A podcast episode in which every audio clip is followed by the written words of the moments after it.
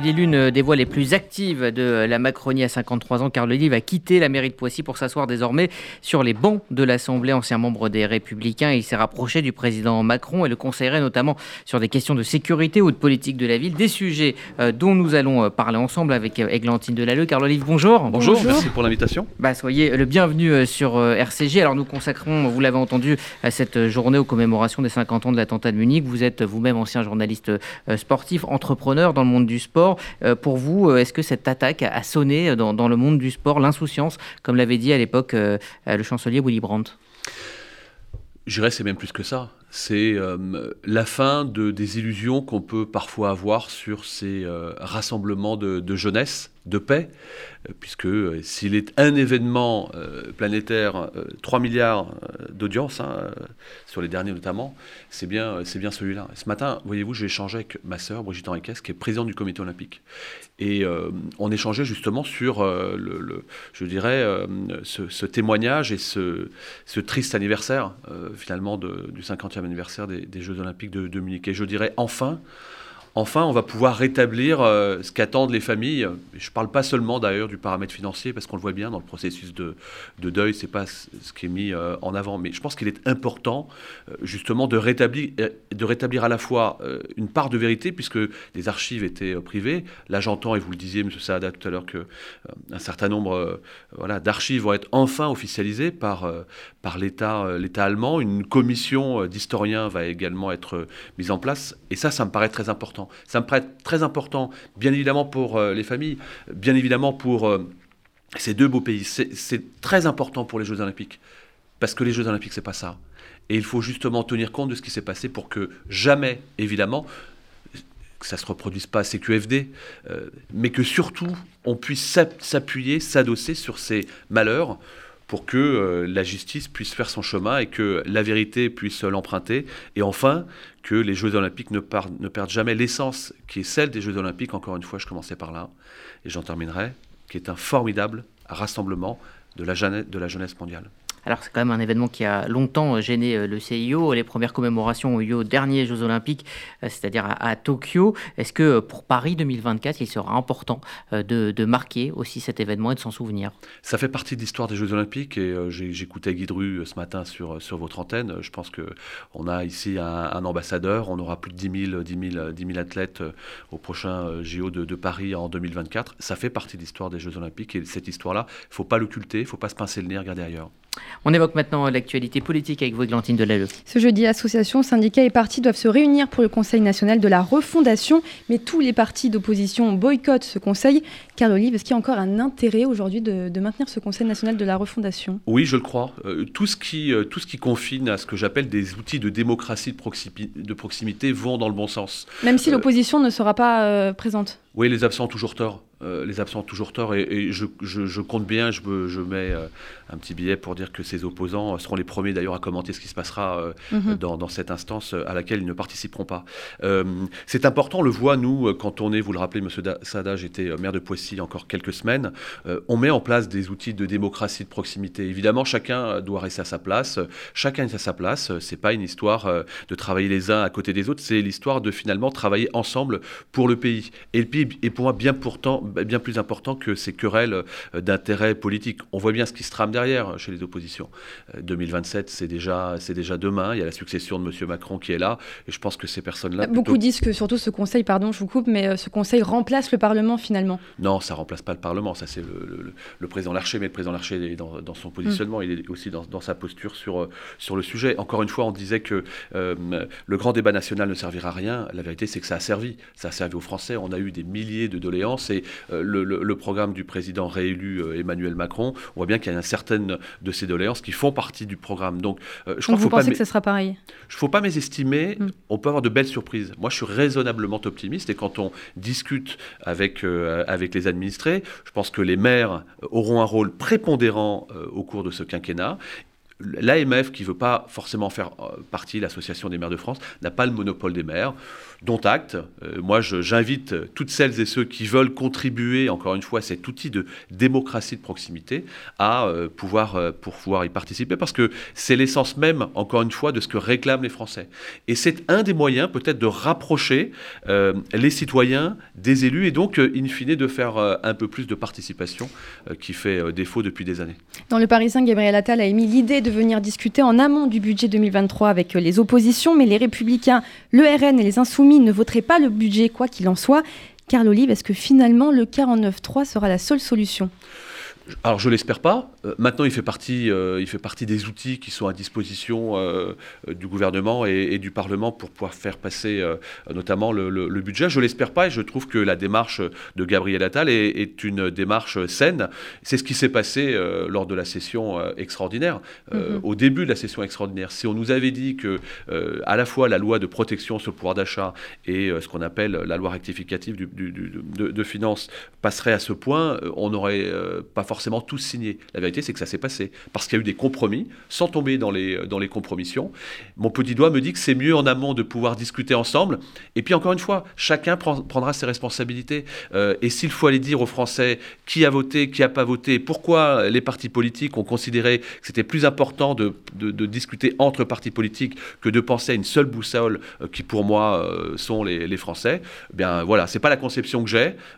et maintenant, on va travailler ensemble. Et je peux vous dire qu'il y a déjà des discussions qui sont faites euh, en dehors de, l'hémicycle, hein, puisque la session, je le rappelle mm-hmm. à, vos éditeurs, euh, redémarrera au, mois d'octobre, pour pouvoir euh, voilà, discuter sur, sur des points. On n'est pas tous d'accord, évidemment, mais l'important, encore une fois, c'est de penser aux Français, bien au-delà des partis politiques. Si vous utilisez le, le 49.3, on va avoir des étincelles dans l'hémicycle, c'est sûr. Est-ce qu'on peut craindre, enfin, est-ce que la majorité peut craindre une motion de censure de la part de l'opposition peut-être. Vous savez, il n'y a pas besoin du 49.3 pour qu'il y ait des étincelles dans les. oui, il y en a déjà, c'est sûr. Mais là, euh, si vous utilisez au, justement, début si vous l'utilisez. Oui, aujourd'hui, l'objectif c'est de ne pas utiliser le 49.3. L'objectif c'est de convaincre euh, les, les, partenaires. Le Je crois qu'il va manquer quand même 40 voix.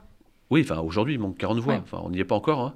Euh, l'objectif c'est justement d'expliquer, de convaincre euh, du bienfait de ce qui va être proposé, peut-être de l'amender, peut-être de l'ajuster. C'est aussi ça le, résultat des dernières législatives. Cette majorité euh, relative finalement, est-ce que c'est pas un mal pour un bien pour les Français? Les Français ont voulu cette composition au Parlement, ils ont voulu cette composition à l'Assemblée, et moi je suis plutôt raisonnablement optimiste, à une seule condition, c'est que si effectivement d'ores et déjà, comme vous le dites, les oppositions, pas sûr que toutes les oppositions, encore une fois, euh, dans la NUPES, il y a aussi une variable d'ajustement. Mhm. Euh, ne, ne, soit pas dans un esprit de vouloir tout bloquer à part LFI qui parle de désobéissance citoyenne en long, en large, en travers, on a quand même des, gens qui sont euh, constitués, qui font en sorte que le pays soit au-dessus des partis. Alors, je le disais en introduction, vous êtes un, élu de terrain. Vous êtes exprimé euh, notamment sur des thèmes comme les rodéos urbains, euh, dont on a beaucoup parlé cet été. Vous avez également euh, mis en place une caution avant les mariages dans, votre commune. Selon vous, est-ce que le gouvernement, qui, on le rappelle, est en place hein, depuis 2017, en fait assez, et là je parle de moyens, pour combattre ces incivilités du quotidien? Vous avez raison, Monsieur Sada, de, poser cette question parce qu'encore une fois, euh, c'est pas un claquement de doigts. Ça fait 40 ans que l'insécurité, euh, malheureusement, euh, on et 5 ans que la majorité on est, dans, dans, ce pays.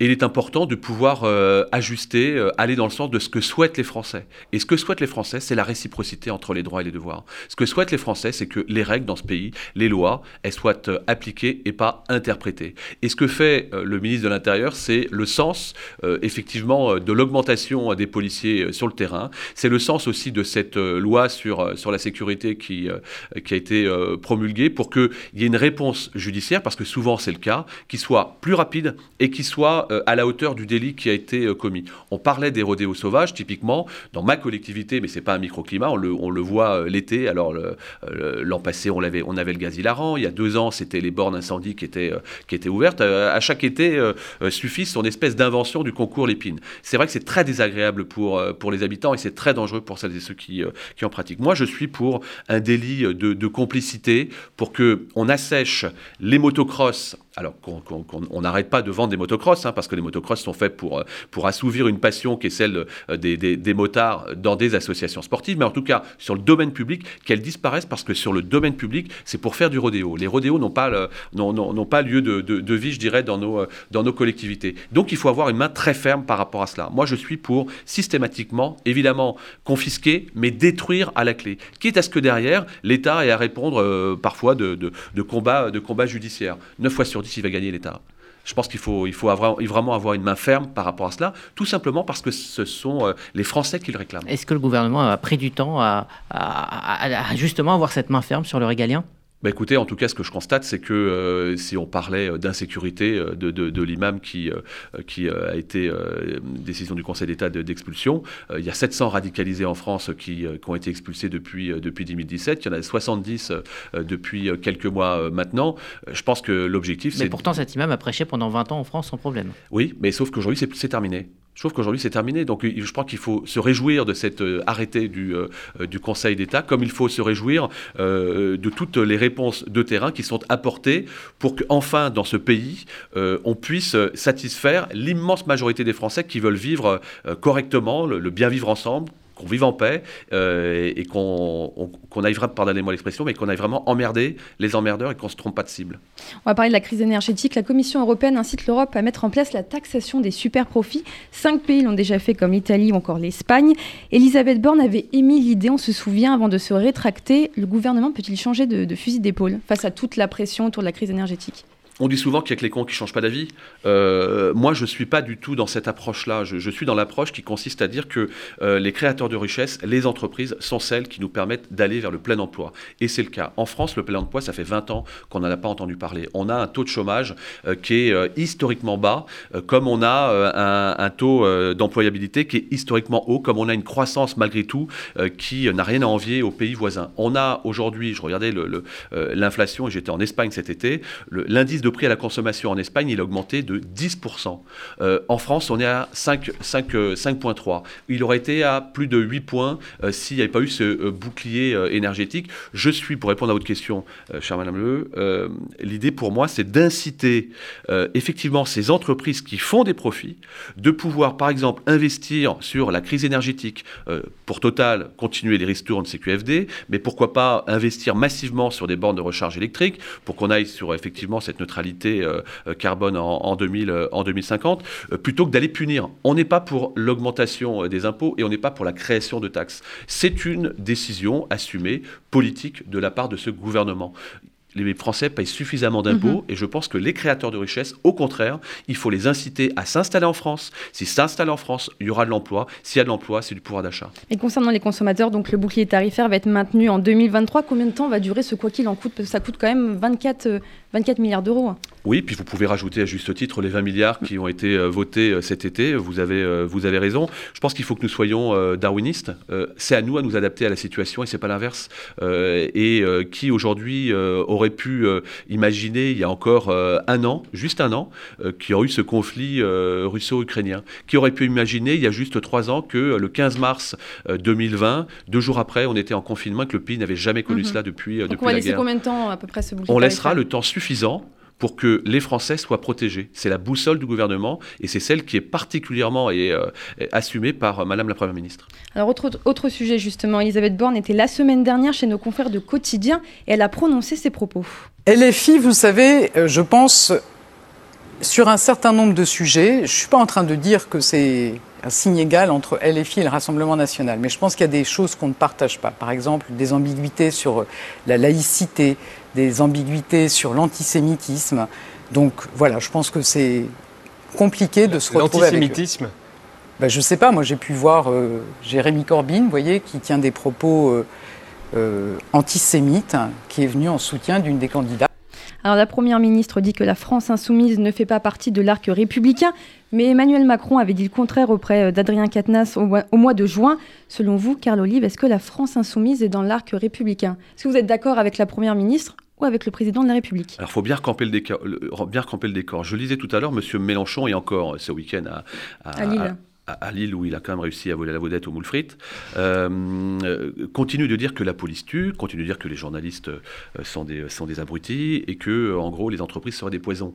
Comment peut-on travailler avec des gens qui, matin, midi et soir, vous disent, nous, ce qui nous intéresse, c'est la désobéissance citoyenne? Mhm. C'est ça que la France a besoin?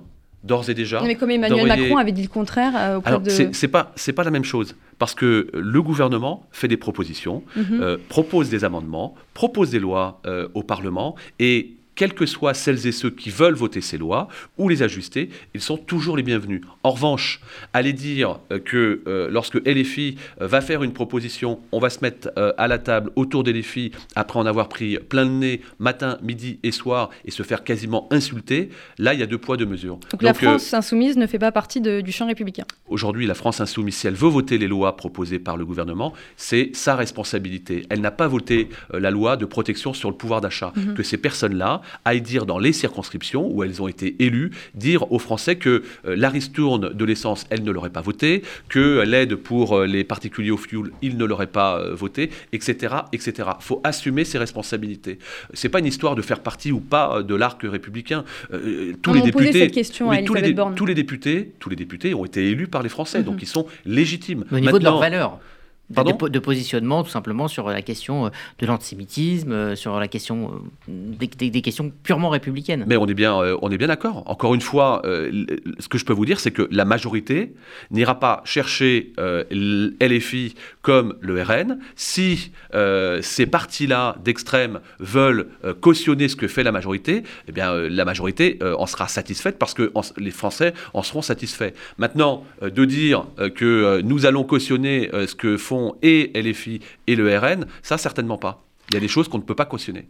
Alors, dernière question, euh, Carl vous vous êtes exprimé en faveur du retour du cumul des mandats. Est-ce que vous pensez que le fait de l'avoir euh, supprimé est affaibli euh, la démocratie, fait partie de cette crise démocratique que nous vivons? Je pense que c'était une fausse bonne idée en février 2014 de mettre fin à ce cumul des mandats. À un moment donné où on se disait, alors c'était peut-être la mode, hein, qu'on a confondu cumul d'indemnités avec cumul d'expérience. La vérité, c'est que les Gilets jaunes ont montré que s'il y avait bien, je dirais, euh, une catégorie d'élus euh, qui étaient proches des administrés sur lesquels il fallait impérativement euh, s'appuyer. C'est ce que j'appelle les fantassins de la République, donc les maires. Et aujourd'hui, de pouvoir s'adosser aux maires. Et encore une fois, un conseil municipal, c'est pas un maire. Un adjoint, c'est pas un maire. J'en sais quelque chose.